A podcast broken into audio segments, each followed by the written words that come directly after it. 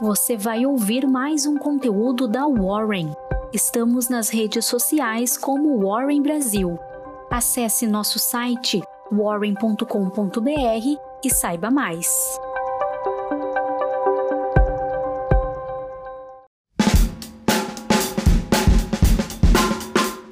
Dia, hoje é segunda-feira, dia 13 de setembro. Essa é a Warren Call número 400. Sejam bem-vindos e vamos com mais informações do mercado financeiro para começar a semana.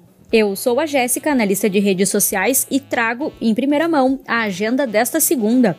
Nos Estados Unidos, temos a divulgação do Balanço Orçamentário Federal e no Brasil, como de costume, é dia de divulgação do Boletim Focus. Após forte alta da quinta-feira, o Ibovespa iniciou a sexta no verde, subindo mais de 1%.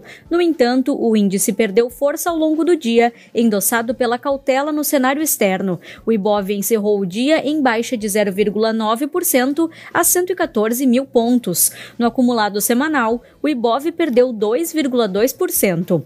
A CSN acertou a compra da Holcim em negócio avaliado em 1,025 bilhões de dólares e se tornará a terceira maior entre as cimenteiras. A empresa adquirida é a terceira maior produtora de cimento, atrás da Votorantim e Intersandment.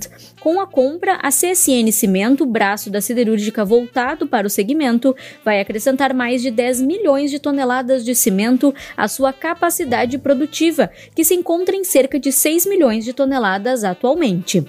Em comunicado ao mercado, a Petrobras anunciou a aprovação de novos contratos de venda de gasolina A e diesel para as distribuidoras. Segundo a estatal, os novos modelos visam simplificar alguns processos, aumentar a competitividade e trazer flexibilidade para a adoção de novas estratégias comerciais. A Petrobras confirmou o cronograma para o início da operação da unidade de processamento de gás natural do Polo Gas Lub em 2022. O projeto contará com o gasoduto Rota 3, que será responsável por trazer o insumo do pré-sal. A PetroRio divulgou seu relatório operacional de agosto. A PetroRio divulgou seu relatório operacional de agosto. A PetroRio divulgou seu relatório operacional de agosto. A petroleira alcançou 33,59 mil barris de óleo por dia no mês passado, o que equivale a uma alta de quase 18% quando comparado a julho. As vendas caíram de 1,07 milhões de barris para 986 mil no mesmo período. Após forte alta na quinta-feira, os papéis da PetroRio caem com os investidores realizando lucros. As ações da Raizen operaram em alta após o UBS iniciar cobertura com recomendação de compra e preço-alvo em R$ 9,60. Segundo o Banco de Investimentos, a empresa é uma, aspas, oportunidade rara, aspas, para investir nos setores de biocombustível e energia renovável. A Porto Belo foi em busca de capital de terceiro para financiar dívidas de curto prazo. O conselho da empresa propôs a emissão de 300 milhões em debêntures. A ONS revisou chuvas no Sudeste de 56% para 59% da média histórica. No Sul, o operador estimou alta para 76% da média, ante 54%. Segundo coluna do jornal O Estado de São Paulo, o BTG Pactual criou fundo de impacto de 542 milhões de reais para investir em empresas de alta governança. A B3 está estudando emitir títulos de dívida no mercado internacional, de modo a diversificar fontes de captação. Se efetivada, a emissão poderá resultar em uma alavancagem financeira superior a 1,5 vezes a dívida bruta e o EBITDA. O Banco de Brasília protocolou o pedido de IPO da B3. Em comunicado, o banco afirma interesse em entrar no novo mercado da bolsa. Segundo matéria do Valor Econômico, a Udux entrou na disputa pela aquisição do Centro Universitário de Brasília Brasília. A rival Anima também demonstrou interesse pela universidade. Nesta sexta, a Anatel cancelou reunião que avaliaria edital de leilão do 5G a pedido do relator. As ações da Telefônica e TIM operaram na estabilidade. Apesar das vendas do varejo virem acima do esperado, subindo 1,2% em julho, estimado sendo de 0,7%, o índice de consumo se consolidou entre as maiores baixas do dia. O crescimento não foi homogêneo entre as atividades. No varejo ampliado, as vendas operavam 3,2% acima do patamar pré-pandemia.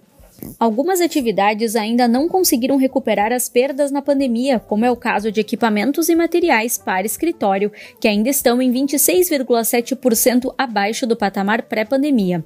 Magazine Luiza lidera as perdas do Ibov nesta sexta, emplacando o maior recuo em seis meses. Vamos agora com as maiores altas e baixas da semana. Minerva Foods teve alta de 16,17%, Marfrig alta de 7,69% e VEG alta de 6,65%. Com as baixas temos Udux com baixa de 6,57%, Banco Pan com baixa de 9,06% e Magalu com baixa de 9,10%. Wall Street encerrou a sexta-feira no vermelho, com o índice Dow Jones caindo pelo quinto dia consecutivo, diante da incerteza econômica trazendo cautela no mercado. A Apple pesou sobre o Dow nessa sexta, recuando mais de 3%. A gigante da tecnologia não pode mais forçar os desenvolvedores a usar a compra dentro do aplicativo. Um juiz federal decidiu em um julgamento acompanhado de perto entre a Apple e a Epic Games. Para a semana encurtada pelo feriado, o Dow caiu 2% e está em ritmo de sua segunda semana negativa consecutiva. O S&P 500 caiu 1,5% na semana, enquanto o Nasdaq caiu 1,4%.